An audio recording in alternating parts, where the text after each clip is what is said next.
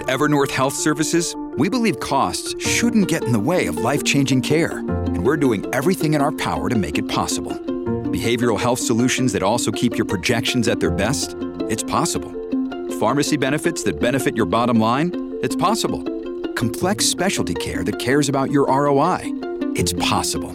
Because we're already doing it. All while saving businesses billions. That's Wonder made possible. Learn more at evernorth.com/wonder. This episode is brought to you by Shopify. Whether you're selling a little or a lot, Shopify helps you do your thing, however you cha-ching. From the launch your online shop stage, all the way to the we just hit a million orders stage. No matter what stage you're in, Shopify's there to help you grow. Sign up for a $1 per month trial period at shopify.com slash special offer, all lowercase. That's shopify.com slash special offer. Globo Economía es presentado por Global X ETFs. Un mundo de acceso en un ETF. Trascienda lo ordinario ingresando en globalxetfs.com barra world.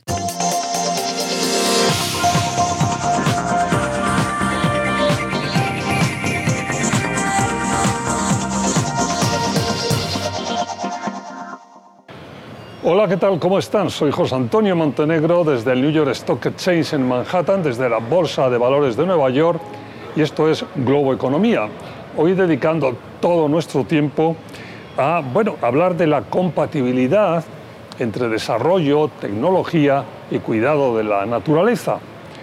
Es frecuente oír que bueno, todos queremos cuidar de la naturaleza, pero que la tecnología, el avance, el desarrollo, bueno, también están ahí y que hay que eh, llegar a un punto de equilibrio. Pero la realidad es que no existe eh, ese enfrentamiento, esa incompatibilidad. Hoy vamos a hablar sobre todo de eso porque se puede avanzar en el desarrollo y en las tecnologías cuidando la naturaleza. Más aún, es la única forma seguramente de avanzar en el desarrollo y en las buenas tecnologías poniendo un ojo, teniendo un ojo muy cerca de ese objetivo de cuidar la naturaleza y el medio ambiente. Y lo importante es que se generalicen prácticas que van en esa dirección de armonizar esos dos mundos. La silvicultura sostenible, los sistemas agroforestales son dos alternativas, por ejemplo, para mitigar o a veces para revertir eh, efectos eh, perjudiciales introducidos en la naturaleza por el hombre y desde luego el impulsar la biodiversidad, una herramienta fundamental, valiosísima, que además es necesario incentivar económicamente. Vamos a hablar precisamente de eso enseguida y lo vamos a hacer en este programa hoy, sobre todo entendiendo que son los créditos de biodiversidad los que está trabajando de una forma especial desde la Universidad de Yale, nuestra invitada hoy, un tema interesantísimo, como digo, porque es poner incentivos al lado de un objetivo que todos queremos. Vamos a hablar de eso y lo vamos a hacer con eh, la profesora Florencia Montagnini, directora del programa agroforestal de la Universidad de Yale y una excelente amiga de este programa desde hace mucho tiempo. Florencia, siempre un placer tenerte con nosotros en Globo Economía. Bienvenida. Sí, exactamente, José Antonio, es un placer regresar contigo.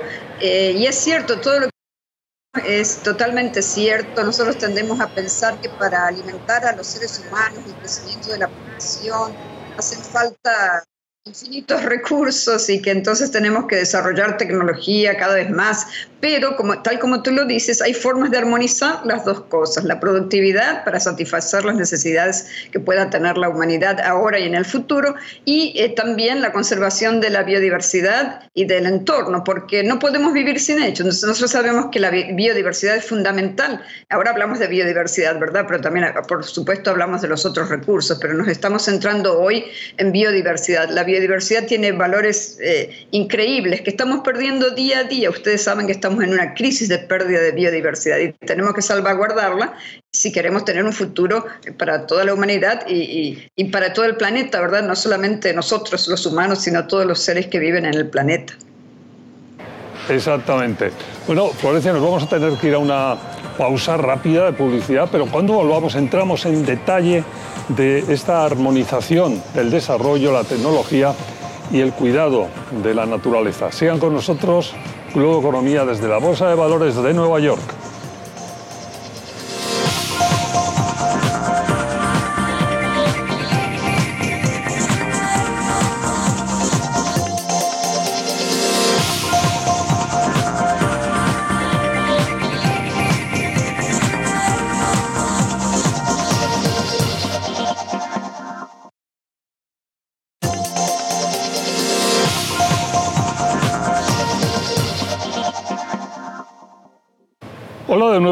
Economía, desde la Bolsa de Valores de Nueva York, desde el New York Stock Exchange en Manhattan, hoy dedicando nuestro tiempo al desarrollo, a la tecnología y al cuidado de la naturaleza con la ayuda de la profesora Florencia Montagnini de la Universidad de Yale, directora del programa agroforestal de esa universidad. Florencia, en este primer bloque eh, nosotros hemos querido un poco hablar o plantear, poner sobre la mesa ese tema de, que hay que superar esa idea de la incompatibilidad entre estos dos objetivos que yo mencionaba al empezar el programa, es decir, el desarrollo, la tecnología y por otro lado el cuidado de la naturaleza, el equilibrio eh, con la naturaleza. Bueno, no están enfrentados y no, no solo están enfrentados, sino que lo uno debe de ir unido a lo otro, es decir, no debemos de entender desarrollo ni, ni nada de avance tecnológico sin tener un profundo cuidado de, lo, de la naturaleza, ¿no? Si es que eso, eso es lo que queremos. ¿Es así, no, Florencia? Sí, exactamente. En realidad no podemos vivir sin la naturaleza. Eh, se sabe que estamos hablando mucho de soluciones basadas en la naturaleza, ¿verdad? Últimamente se habla mucho de eso a nivel internacional, a todos los niveles. Y nosotros estamos hablando desde la Universidad de Yale, desde el programa de sistema sistemas agroforestables y, silvicultura sostenible de la Universidad de Yale, que yo dirijo, estamos hablando específicamente de este tipo de sistemas de, que practican, que desarrollan prácticas de agroecología. O sea, usted eh, sabe a qué me refiero, al reciclaje de los nutrientes, el mantenimiento de la energía, etcétera. Entre esas prácticas de agricultura sostenible, que a eso debemos tender en el futuro, están la silvicultura sostenible y los sistemas agroforestales. Florencia, Déjame que salga aquí el, tema de la incompatibilidad que yo mencionaba al principio, de estos dos eh, conceptos. Es claro que no existe, ¿no? Exacto, eh, no existe en realidad. Eh, podemos eh, aprender a convivir con la naturaleza y tenemos ejemplos que son milenarios. Por supuesto que en esos casos, cuando eran poblaciones indígenas de hace muchísimos años, vivían en, en otro contexto donde la cantidad de tierra, de terrenos, era mucho más disponible de la que está ahora. Pero esas lecciones han sido tomadas actualmente y en muchas partes del mundo, en muchos países del mundo, incluido, por ejemplo, en Argentina, en Estados Unidos, donde son productores agrícolas eh, a gran escala, aún, aún en estos países ya hay programas que tienden a la agroecología y a la agricultura sostenible, promoviendo los sistemas agroforestales, la plantación de árboles en armonía con los cultivos, para proteger entonces lo que nosotros necesitamos proteger, que es la biodiversidad y los recursos, los suelos, el aire, el agua, etcétera. La importancia, eh, o lo que es siempre un objetivo fundamental, es convencer a los agricultores a que vayan por esa vía de, de, lo correcto, por decirlo así, desde un punto de vista de conservación y de sostenibilidad. Y ahí es tremendamente importante el objetivo eh, biodiversidad y en concreto hay un producto, hay un, una investigación que vamos a hablar enseguida más de ello en el siguiente bloque de los créditos a la biodiversidad, que es algo similar a los créditos eh, de carbono que conocemos más por el tema del, clima. Vamos a hablar, eh, como digo, vamos a dedicar todo el siguiente bloque a eso, pero antes de irnos a la pausa, muy breve, eh, Florencia, ¿qué son en 30 segundos los créditos de biodiversidad? Los créditos de biodiversidad son incentivos que los agricultores y otras personas que tienen terrenos y piensan qué hacer con esos terrenos, necesitan, porque si se van a plantar árboles, se va a conservar la biodiversidad, hay una serie de medidas eh, que necesitan, por supuesto, trabajo, insumos, etc. Entonces, los créditos de biodiversidad, eh, similarmente a los créditos de carbono, han sido lanzados en realidad hace bastante tiempo, pero la Convención de Biodiversidad Biológica tuvo una cumbre recientemente en Montreal y a, ella, a esa cumbre le siguieron varias resoluciones, varios acuerdos en otros lados eh, para lanzarlos al mercado. O sea, actualmente existen en el mercado créditos de biodiversidad que tú como persona, como individuo, o las compañías, o las corporaciones, o los inversores pueden comprar para que con ese dinero, hay mecanismos que se están utilizando, para que con ese dinero se, se, utilice para incentivos, para favorecer formas de uso de la tierra que sean sostenibles y de esa manera eh, compatibles con la biodiversidad. Florencia, déjame que te, que te eche el freno, eh, porque tenemos que irnos a una pausa, pero volvemos rápidamente y entramos en detalle de todo esto que está explicando apasionadamente nuestra querida invitada Florencia Montagnini, directora del programa agroforestal de la Universidad de Yale. Pausa y volvemos con más. Globo Economía.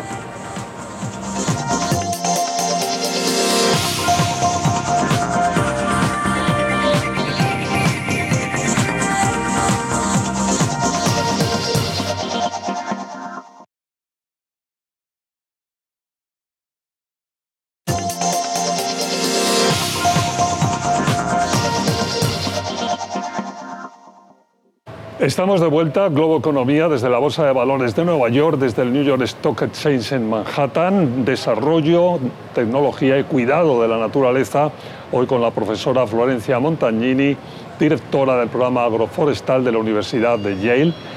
Y eh, Florencia, cuando nos hemos ido a la pausa yo te pedía un flash rápido, tú ya empezabas a contarnos todos los detalles, pero vamos a dedicar todo el, este bloque precisamente a eso. La Universidad de Yale, bajo la dirección de Florencia está desarrollando todo este sistema eh, que, está utilizado ya, está empezando a utilizarse en cantidad de países del mundo, eh, sobre eh, los créditos a la biodiversidad.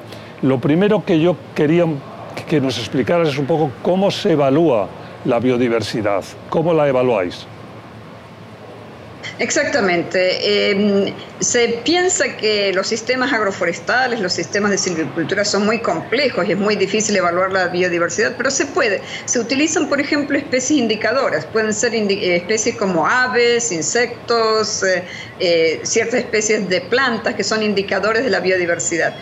Basado en eso se realizan índices de biodiversidad que tienen mucho que ver con la cantidad de árboles, el uso que esté dado en el terreno, la degradación del del, sistema que se encuentra. Entonces, basado en estos índices de biodiversidad que tienen que ver con la cobertura arbórea, con la cantidad de especies que se monitorean, eh, se puede calcular cuánto es la contribución de la a la biodiversidad de cada uso del terreno. Florencia, déjame que salte ahí.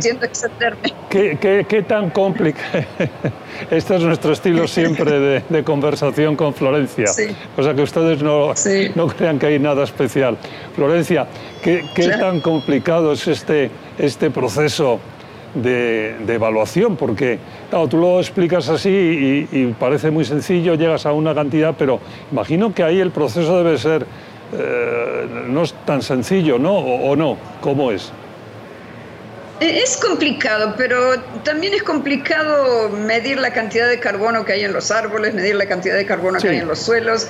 Eh, es, eh, similar, se puede realizar de una manera similar. Existen ahora metodologías de teledetección, o sea, el uso de drones también, y ya hay varios estudiantes que están trabajando en esos proyectos en Ecuador, en Bahía, en Brasil, tenemos colaboradores allá, hay otros en, en Paraguay con los cuales estamos colaborando, también en la Argentina.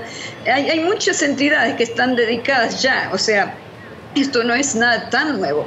Déjame que, vamos a tener que hacer una pausa aquí, la hacemos, eh, pero cuando volvamos nos ocupamos de los avances que ya existen en este objetivo, lo que nos estabas comentando y también ya luego te preguntamos siempre que estás con nosotros, que nos recuerdes las tareas principales que debemos de tener en la cabeza y sobre la mesa si es que de verdad queremos eh, pensar en desarrollo, en tecnología, en avance de la sociedad, pero siempre cuidando la naturaleza. Una pausa rápida y volvamos con más Globo Economía desde la Bolsa de Valores de Nueva York, el New York Stock Exchange en Manhattan.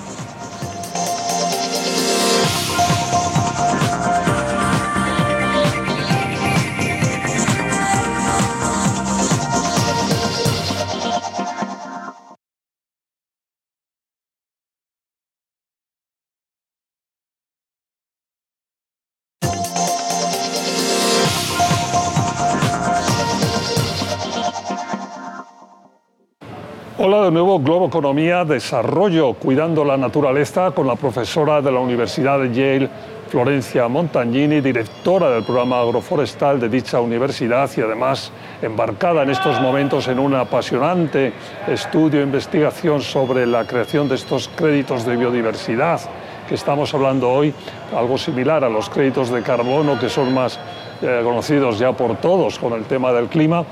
Y ah, en este último bloque te decía Florencia, que quisiéramos un poco lo, que estabas empezando a comentar, estos avances que ya existen en este objetivo por todas partes del mundo, en buena medida implantados o supervisados por vosotros.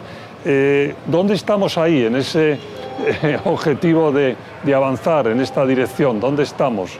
Desde un punto de vista global? Yo creo, que estamos, yo creo que estamos muy bien, porque como tú sabes, muchas corporaciones, muchos individuos eh, están mucho más sensibles a lo que es eh, los impactos. Eh, sobre el ambiente y quieren los inversores realmente contribuir a que se, se proteja la biodiversidad por todos los beneficios que, que, esta produce y hasta por una cuestión ética, ¿verdad?, de proteger la biodiversidad. Hay experiencias en créditos de biodiversidad que están siendo desarrollados en muchos países del mundo, en, en, en Gran Bretaña, en, en, Australia, en Nueva Zelanda, en varios países de África, incluyendo Gambia, Sudáfrica, en Brasil. Hay varias experiencias que están siendo adelantados y la mayoría están, eh, están referidos a áreas protegidas o áreas naturales.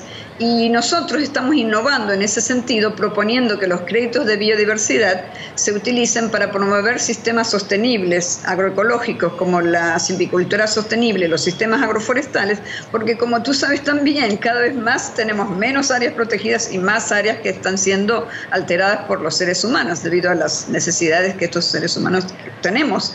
Entonces, eh, en eso estamos eh, innovando y pensamos que quizás sea hasta más posible o más fácil, por decir así, eh, utilizar bonos de biodiversidad para estimular sistemas agroforestales que para áreas eh, protegidas, por ejemplo, de humedales eh, eh, o, otros sitios donde puede ser quizá más difícil estimar el valor de la biodiversidad.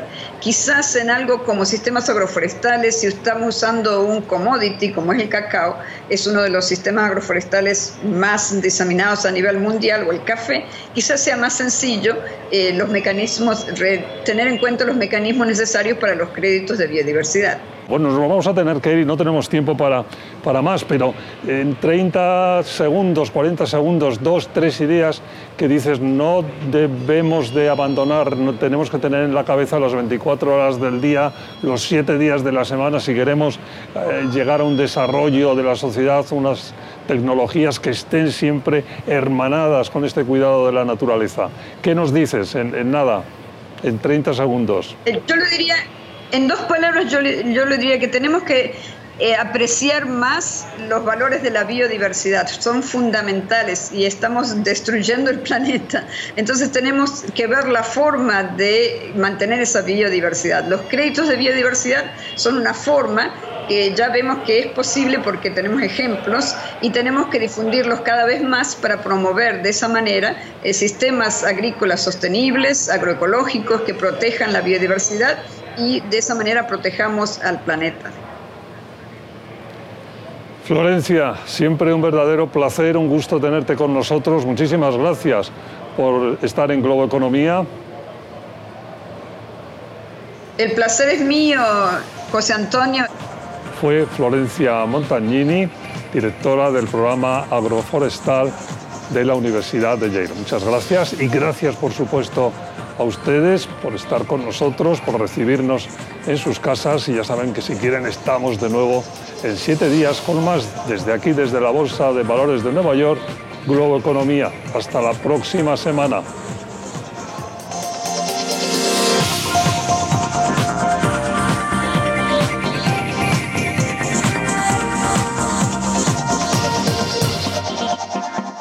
Globo Economía fue presentado por Global X ETFs, un mundo de disrupción en un ETF. Trascienda lo ordinario ingresando en globalexetfs.com barra world.